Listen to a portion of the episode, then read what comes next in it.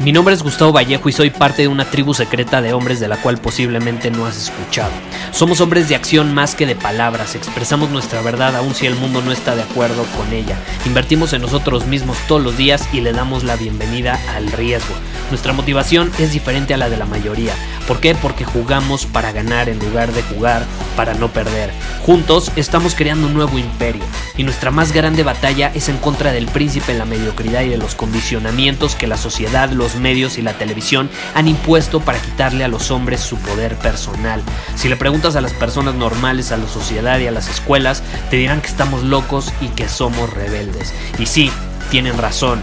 Estamos locos, somos rebeldes, pensamos diferente y por eso el futuro nos pertenece. Somos hombres superiores y estos son nuestros secretos.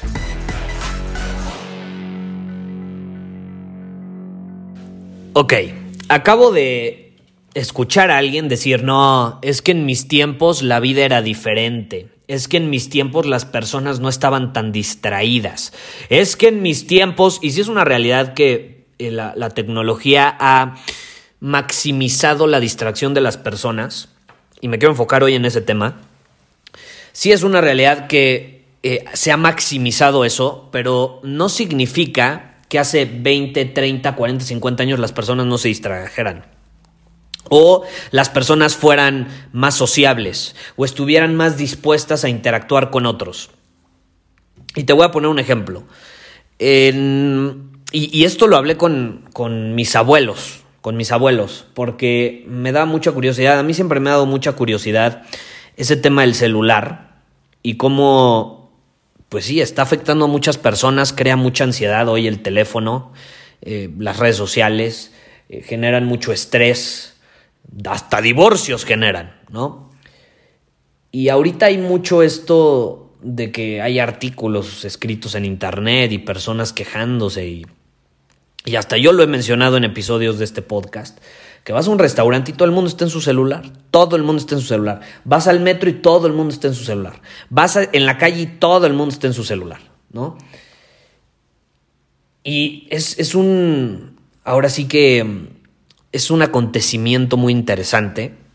No me gusta juzgarlo como tal, porque digo, estamos en una época llena de tecnología. Más bien hay que entender de dónde viene ese comportamiento. Y ya que nos ponemos a analizarlo, es igual que hace 50 años. Es el mismo comportamiento de las personas. El patrón es el mismo. Lo único que ha cambiado, ¿sabes qué es? La tecnología. La tecnología es lo único que ha cambiado, pero el patrón sigue siendo el mismo. Y te voy a poner este ejemplo. Lo consulté con mis abuelos y me dio curiosidad. Y les dije, oigan, ¿qué opinan ustedes de que hoy todos los, pues los chavos, la generación millennial y los que siguen, eh, están todo el tiempo en su teléfono, están distraídos, o están leyendo cosas, o están eh, comunicándose con otras personas. El punto es que se están distrayendo.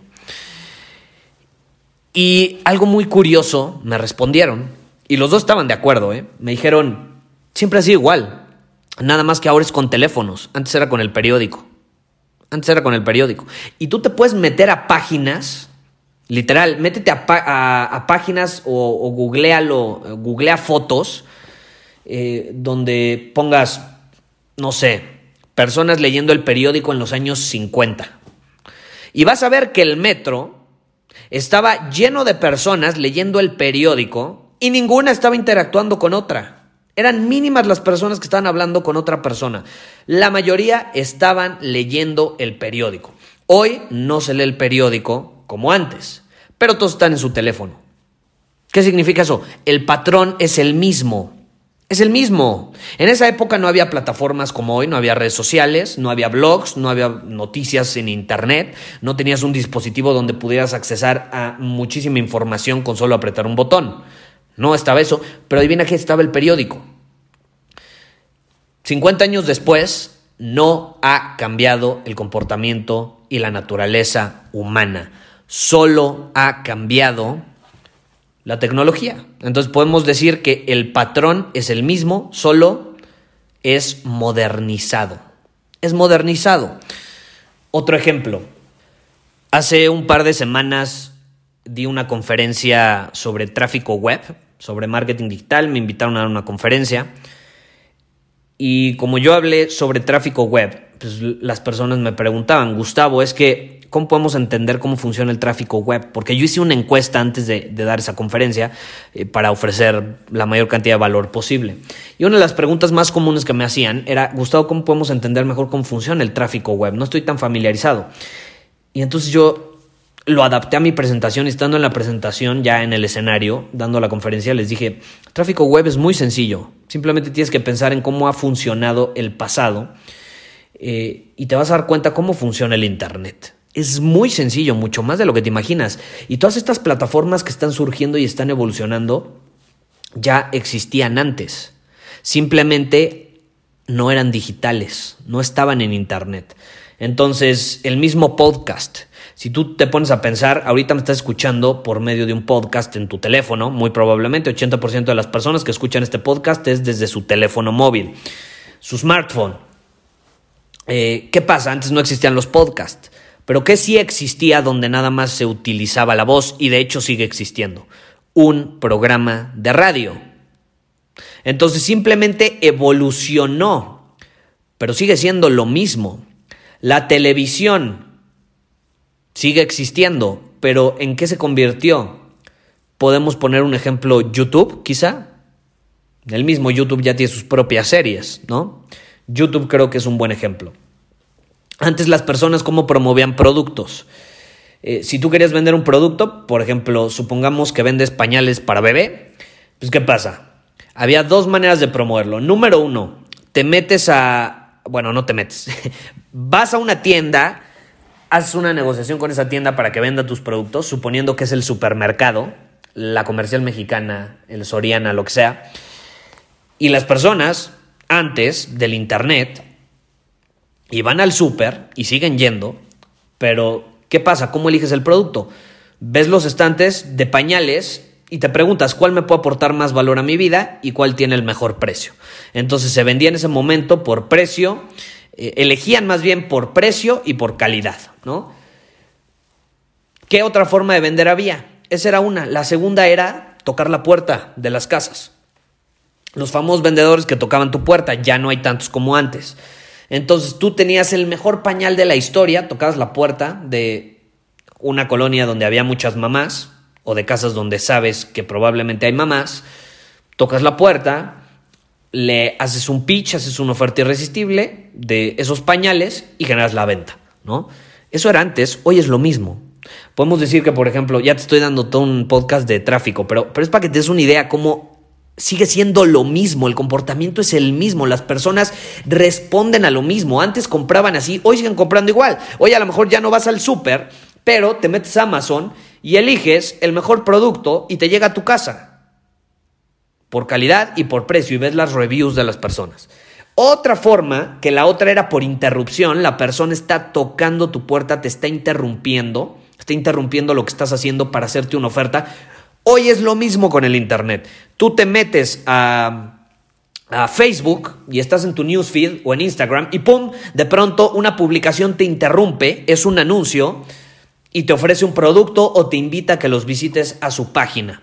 Interrumpió lo que estabas haciendo para ofrecerte algo, ya sea gratis, no sea gratis, hasta un video, pero te están interrumpiendo. ¿Ya viste cómo el comportamiento es el mismo? Es lo mismo. El comportamiento humano no puede cambiar en 50 años. No, la naturaleza humana no va a cambiar en 50 años biológicamente hablando. Eh, los estímulos ante los que respondemos siguen siendo los mismos. Ahora se pueden magnificar. Se pueden magnificar y de hecho obtenemos tantos estímulos al mismo tiempo hoy en día que sí es más difícil que una persona responda a comparación de hace 20, 30, 40, 50 años.